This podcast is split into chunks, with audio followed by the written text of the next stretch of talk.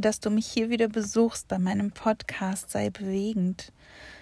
Ich komme gerade aus einer so wunderschönen und entspannenden Lumi-Lumi-Massage und ich bin noch ganz beseelt und ähm, deswegen ist vielleicht auch die Qualität gerade etwas schlecht, weil ich noch unterwegs bin, aber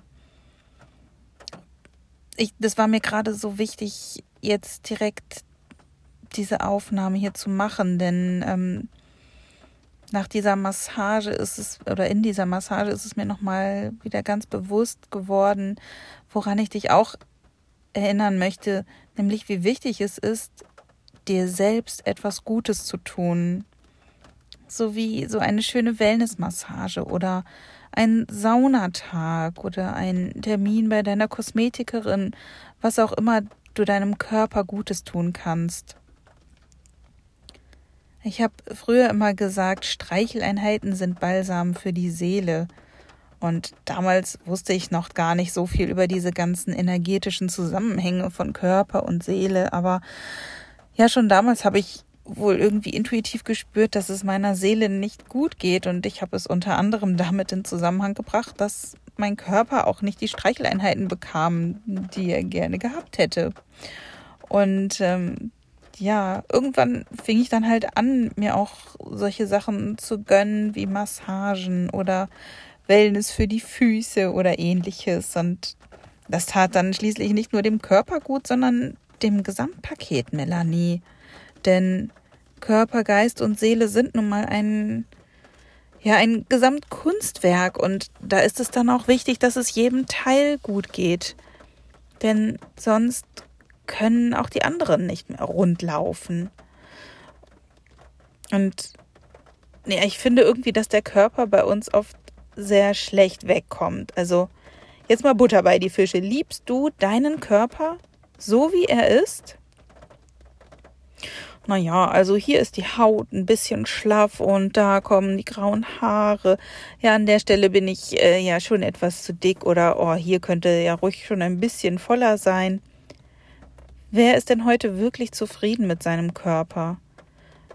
Wir kriegen doch irgendwie alle rund um die Uhr suggeriert, wie perfekte Körper auszusehen haben. Und da kann man ja im Vergleich nur scheitern. Ähm, aber ist es nicht viel wertvoller, statt dem perfekten Körper hinterher zu jagen und sich dafür zu verbiegen mit Regeln und Verboten und irgendwelchen Programmen, Wäre es nicht einfach viel schöner, sich einfach eins zu fühlen mit seinem Körper und sich statt nach irgendwelchen Programmen, nach den Bedürfnissen seines Körpers zu richten? Und oh, es regnet gerade. Ich weiß nicht, ob du das hörst. Das Plätschern. Ich sitze nämlich ja gerade noch im Auto. Ähm, ich hoffe, es geht trotzdem. Also, ja, was ich sagen will, also statt dich innerlich oder verbal ständig selber fertig zu machen und dich schlecht zu reden, meinst du nicht, dass es nicht viel schöner wäre, mit deinem Körper auch liebevoll und wertschätzend zu reden? Dein Körper leistet rund um die Uhr wahnsinnige Arbeit, um deiner Seele ein gutes Zuhause zu bieten.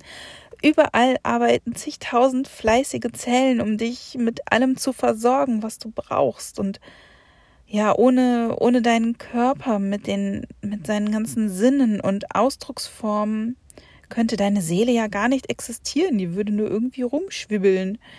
Ähm, und dank deines Körpers kannst du die Erfahrungen machen, die deine Seele braucht.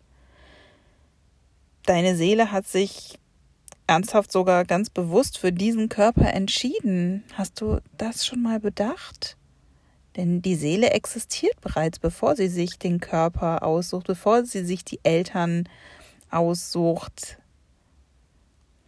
Dein Körper ist ein Wunderwerk und dafür kannst du so dankbar sein.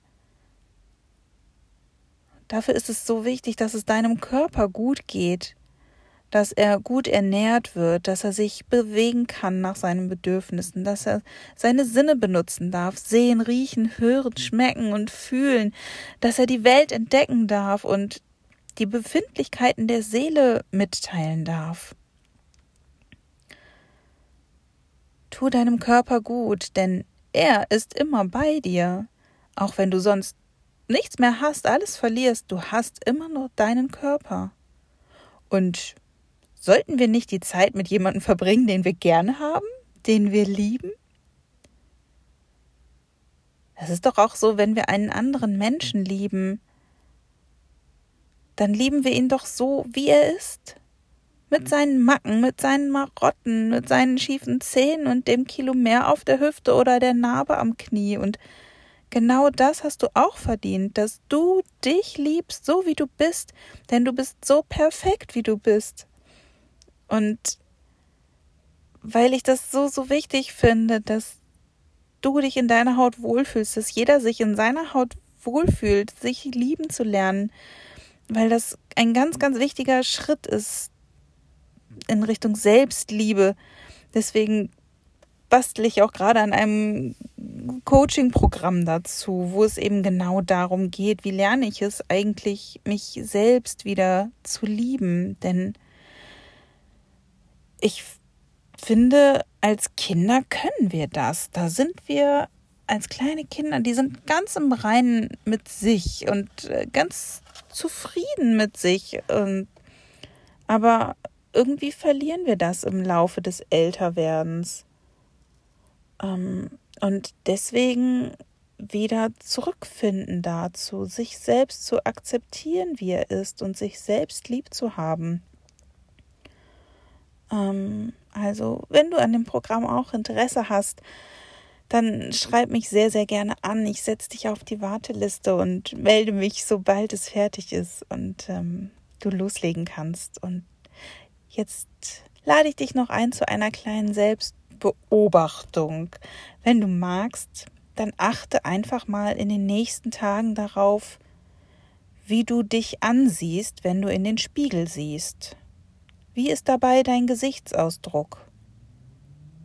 Und welche Gefühle kommen dabei in dir hoch, wenn du dich betrachtest? Wie fühlst du dich, wenn du dir selbst gegenüberstehst? Ich freue mich so sehr auf deine Rückmeldungen und bin gespannt, was du mit dir selbst erlebst und beobachtest. Ich wünsche dir noch einen wunderschönen Tag. Deine Melanie sei bewegend.